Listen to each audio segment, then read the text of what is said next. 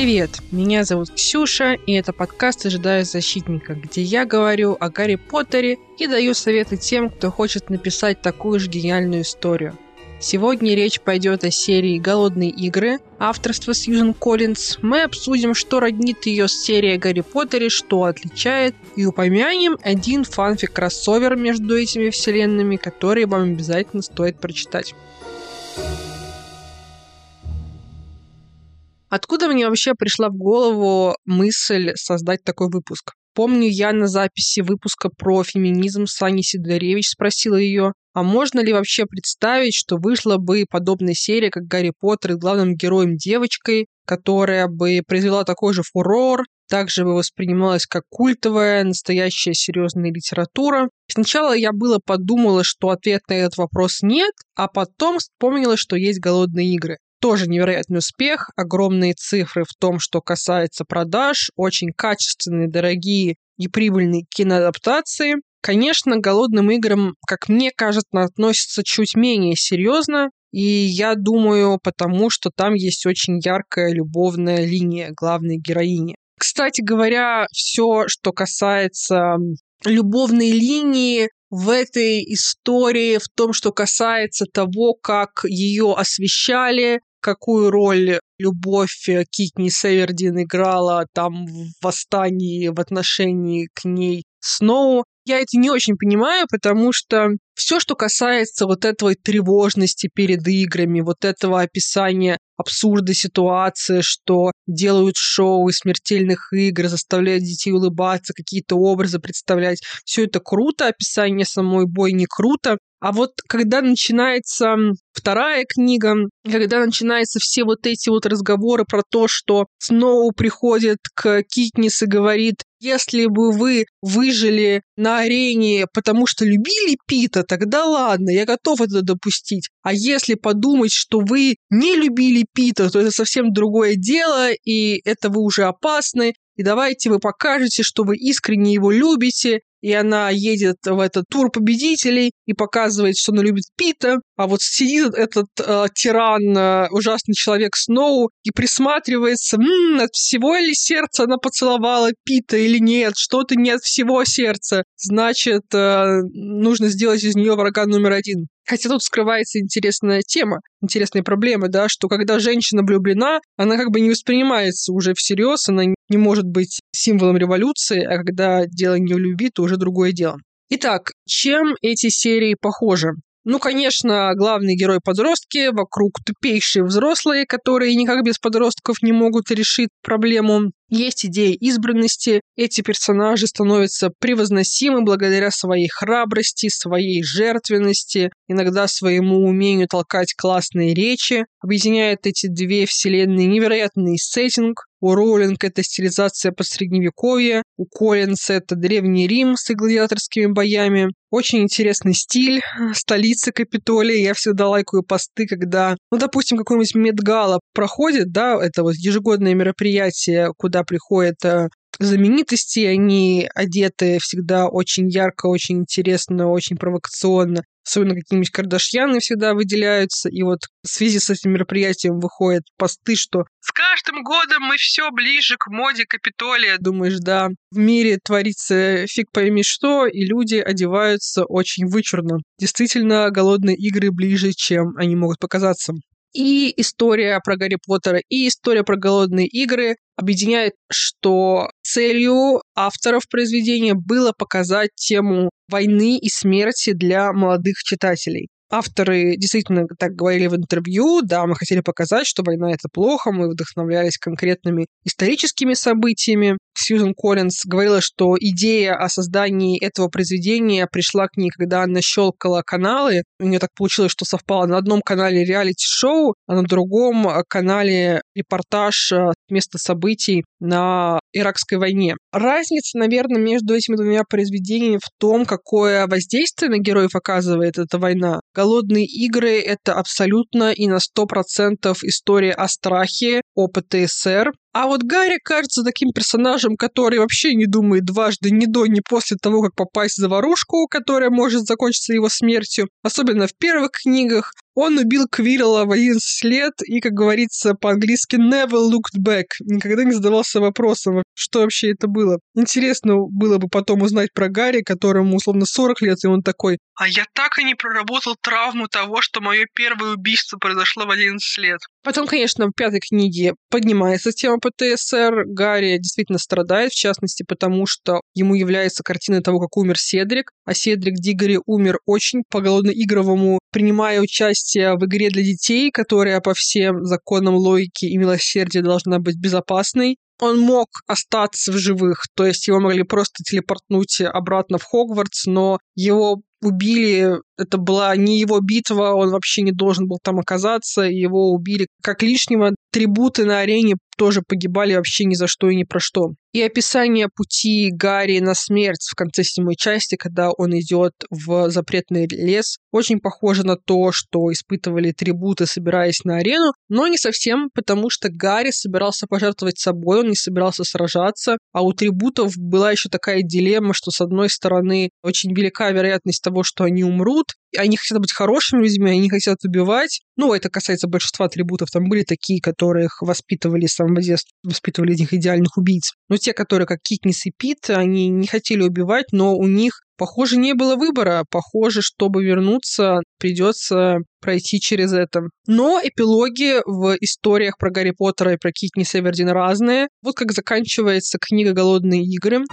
Мои дети, которые не знают, что играют на кладбище. Пит говорит, что все будет хорошо, у нас есть мы. В некотором смысле мы сумеем толковать детям что-то, что поможет им стать смелее. Но в один прекрасный день мне придется объяснить им, почему мне снятся кошмары, почему они появились и почему они никогда не исчезнут. Я расскажу им, как выжила. Я расскажу им, что по утрам мне кажется, будто я не способна наслаждаться ничем, потому что боюсь, что меня это отнимут. Вот тогда я и составлю в голове список для каждого проявления доброты, который мне доводилось видеть от других. Как игра, без конца повторяющаяся и даже немного утомительная после 20 с лишним лет. Но существуют и гораздо более ужасные игры.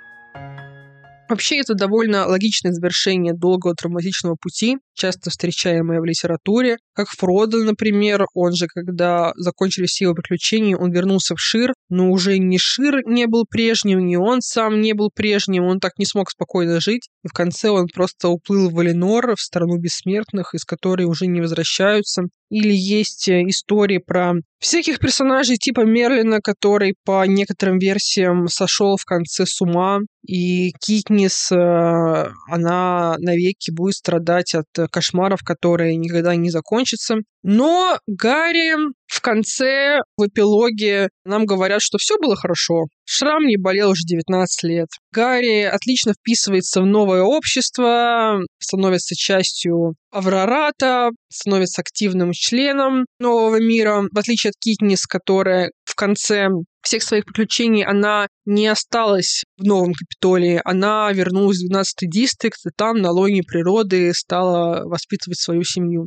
А Гарри, кажется, война пошла ему на пользу.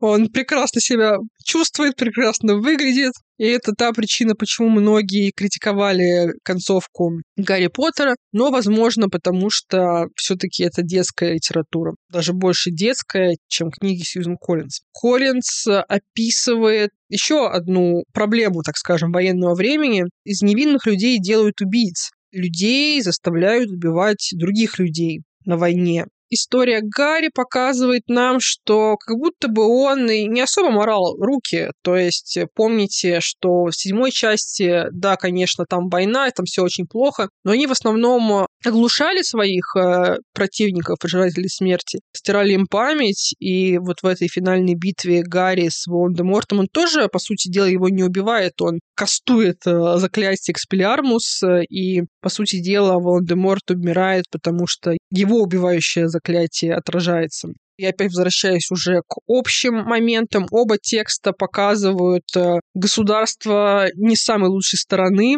Да, в случае голодных игр это вообще антиутопия, там вообще все злодеи, кто сидит у власти. В истории про Гарри Поттера, Министерство магии вообще показано достаточно и э, сатирически. Там даже есть такой момент в седьмой части в начале, когда дядя Вернон такой, ну, Министерство магии нас защитит. И Гарри так, ха, как похоже на дядю Вернона, такого обывателя, верить в то, что Министерство магии, даже Министерство того мира, который ты не принимаешь, тебя спасет и тебе поможет. Хотя мы все понимаем, что это не так.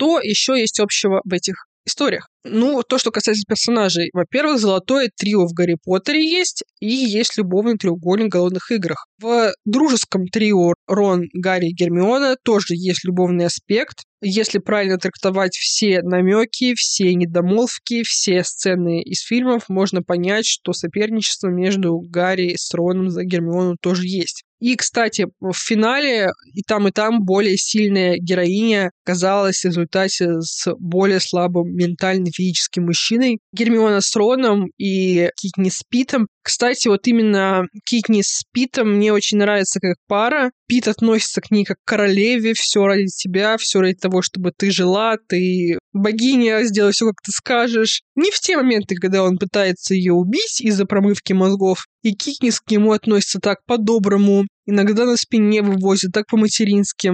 Короче, есть такой дисбаланс власти, когда наверху находится женщина, которая не переходит к абьюзу, и мне это нравится. Возможно, это какой-то мой кинг. Дальше я нашла сайт, где идет прям конкретное сравнение персонажей. Например, Драко и Катон кстати, в оригинале Дрейко с О на конце и Кейто О на конце. Катон — это трибут, главный антагонист первой книги, который умер последним перед тем, как Китнисс и Пит победили. Они оба такие белобрысые, наглые, негативные персонажи, которые пришли к нам из элитных э, слоев общества, оба имеют склонность к насилию, и у обоих в конце приходит чувство жалости, понимание, что они просто продукт э, этого общества. Есть Рита Скиттер и Эффи Тринкет, или Эффи Бряк, как ее переводят. Э, также Эффи Бряк — это сопровождающая трибутов Дистрикта 12. Она еще одевается так очень, как все капиталийцы. Накладные ресницы, парики, золотые перья, фиолетовые платья.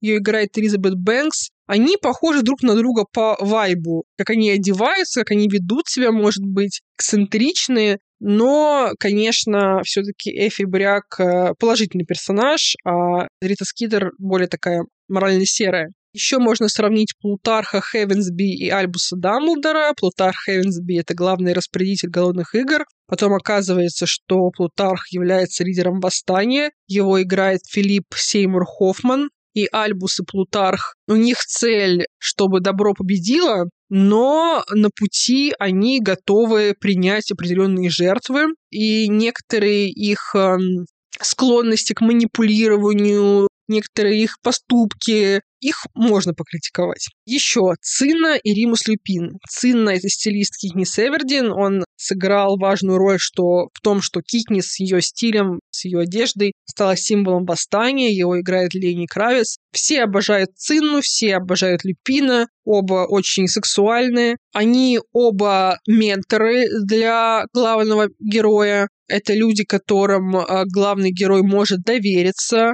Они оба могут дать хороший совет, и у обоих у них трагическая судьба. Оба они умерли достаточно молодом возрасте. Хеймич, Абернати и Сириус Блэк. Хеймич Абернати его сыграл Вуди Харрисон в фильмах. Это единственный живой победитель, не считая Пита и Китнис голодных игр из Дистрикта 12. Он становится ментором трибутов из 12-го дистрикта. Изначально Китнис он не очень нравится, он пьет много, но потом она понимает, что причина его поведения в том, что просто он устал видеть погибающих учеников. Хеймич и Сириус, у них у обоих такой не самый, может быть, эм, приятный характер. Они могут быть высокомерные, они могут быть циничные, они могут быть очень эмоциональные, они могут осуждать. Но они оба фигуры, отцовские фигуры для главных персонажей. Они оба не самые лучшие менторы для своих э, подопечных, но они делают все, что могут. Оба они носители большой травмы. Ну и, конечно, президент Сноу и Волан-де-Морт. Я бы сравнила их на основании того, что их оба в молодости играют очаровательные и сексуальные актеры. Помните вот этого актера, который играл молодого Волан-де-Морта во втором фильме? И вообще про Волан-де-Морта часто говорится, что в молодости он был очень привлекателен, он умел свою внешность э, использовать так, чтобы получить то, что он хочет. Его еще сыграл маленький мальчик Хиро Файн Стифен, который потом играл такого тоже сексуального мальчика в серии фильмов после. А снова у нас сейчас скоро выйдет фильм-приквел «Баллада о змеях и певчих э, птицах». Там его играет тоже очень привлекательный молодой актер. Заставит нас опять испытывать чувства к злодею и пытаться разобраться в себе, почему так происходит. Еще хочется сказать, кстати, что в Гарри Поттере тоже есть жестокие игры. Но, конечно, голодные игры продуманы лучше в том плане, что это реалити-шоу, там есть техника, там есть достижение технологий, и там есть повсюду камеры, и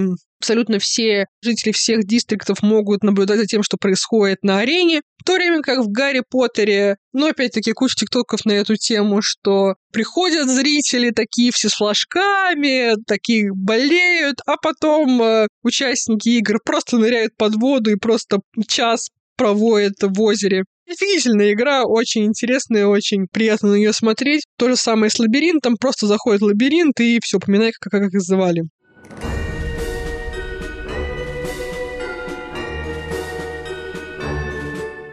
Есть куча фанфиков, которые представляют из себя кроссовер Гарри Поттер и Голодных игр. Хочу выделить один. Он называется Crimson Rivers. Э, его обсуждали на последней встрече Fic Club а с девочками из э, сообщества Fic Club. Мы общались в этом подкасте на тему фанфиков. Этот фанфик Crimson Rivers «Багровые реки», он третий вообще популярности на сайте AO3. Если вы собираетесь его читать, предупреждаю, что он просто гигантский. Вообще есть что-то такое в фанфиках, что часто и писатели, и читатели боятся большой формы, но в фанфиках вообще люди ничего не боятся, ни читать, ни писать. И там многие такие культовые фанфики, они очень-очень большие. В этом произведении сеттинг дистриктов, Панем, э, ежегодные голодные игры, только главные герои там мародеры – Сириус, Джеймс, Люпин и Регулас, младший брат Сириуса. Сириус Ментор, бывший победитель голодных игр, а в этом году в трибуты выбирает его младшего брата Регуласа и его лучшего друга Джеймса,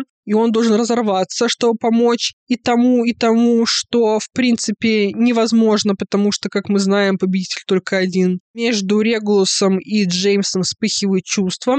Люпин в этой истории он слуга. В голодных играх есть такая тема, что там всяких бунтарей, тех, кто пытается сбежать, их ловят, отрезают им языки и заставляют прислуживать в Капитолии. Рабами буквально делают.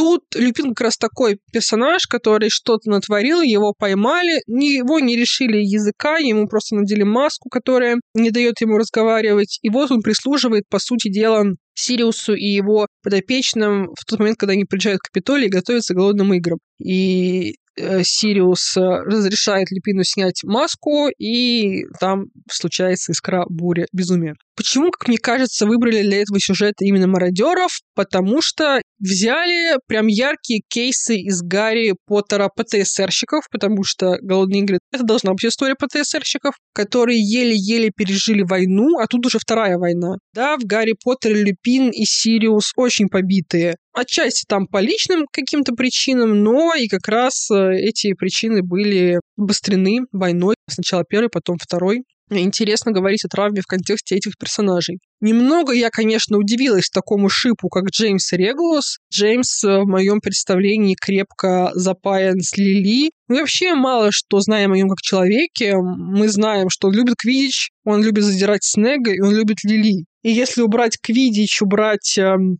Снега и убрать Лили, как будто бы непонятно, что от него осталось. Ну, наверное, людям, читателям э, хотелось пошиперить кого-то из мародеров, а Люпин и Сириус заняты друг другом, э, их нельзя разводить. С Питером Питтигру, понятно, ты никого не будешь шиперить, он нехороший человек.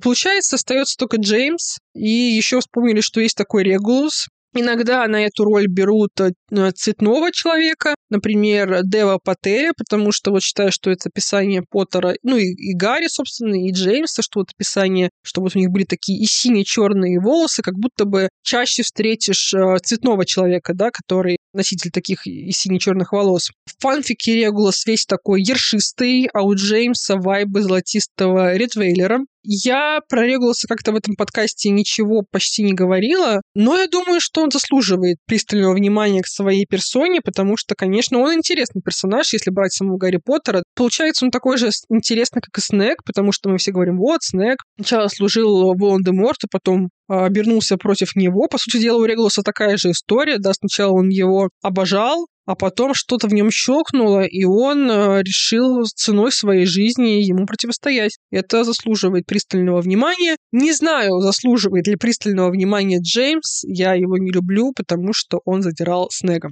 Вот так.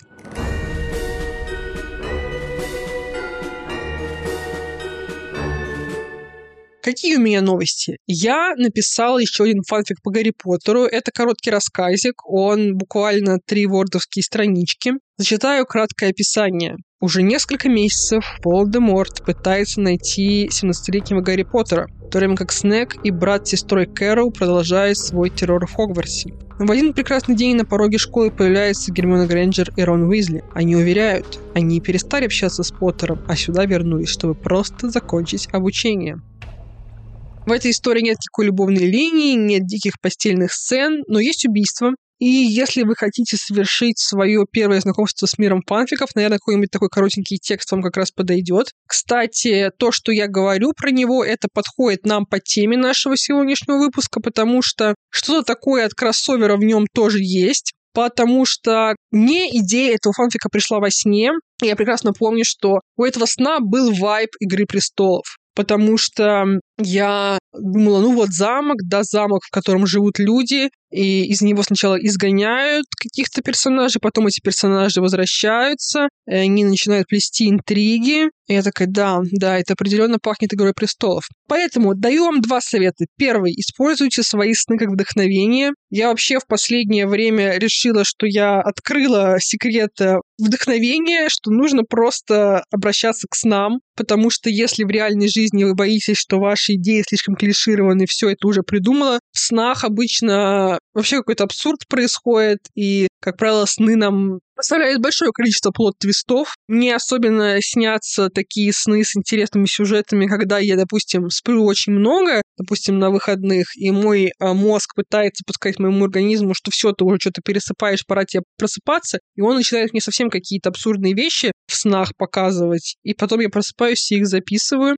В последнее время что-то часто снится Гарри Поттер, даже странно. Странно для человека, у которого есть подкаст по Гарри Поттеру, правда ведь? И второй совет. Если вам недостаточно использовать Гарри Поттера как источник вдохновения, подумайте, с чем еще его можно смешать, с какой еще франшизой, какой еще серией. Например, можно взять Гарри Поттера, можно взять Пираты Карибского моря, смешать их и написать историю про школу для пиратов. Ну, это какое-то как будто бы детское какое-то произведение, но почему нет? Кстати, сейчас вот вышел второй сезон сериала «Наш флаг означает смерть». Там сделали тоже интересное смешение, вот как бы жанра вот про пиратов, а из него сделали романтическую комедию, где активно используют лексику современных миллениалов. Можно совместить Гарри Поттера и Звездные войны. Во-первых, создать мир, где очень-очень много городов и стран, где есть волшебники, а не просто одна деревня Хоксмит. Во-вторых, там волшебные существа ходят наравне с людьми. И в-третьих, есть эта тема с подаванами, да, что, допустим, чтобы тебе обучиться мастерству нужно не в школу идти, а становиться учеником волшебника какого-нибудь великого, а потом этот волшебник перейдет на сторону зла, и тебе придется что-то делать с его наследием, со своей головой. Можно смешать Гарри Поттера и романы Джейн Остин. Допустим, стилизован уже магический мир не под средневековье, как в Гарри Поттере, а под 19 век, где главная тема соблюдать правила приличия, этикета, удачно влюбиться и выйти замуж. Есть же такой роман, как «Гордость, предубеждение» и «Зомби». Там совместили мир Остин и зомби. Про зомби можно в мире Гарри Поттера почитать, да, вот как будто бы седьмая книга, три подростка прячутся в лесу от зомби, а на самом деле они не просто прячутся, они ищут способ э, как это нашествие зомби остановить. Для этого им нужно найти 7 артефактов. Например, так. Мне кажется, неплохая идея. На этой творческой ноте я завершаю мой сегодняшний выпуск. Спасибо большое, что дослушали до конца. Я вам очень благодарна. Ставьте хорошие отметки, рассказывайте про мой подкаст своим друзьям. Я буду вам за это очень благодарна. Спасибо вам большое и услышимся в следующий раз.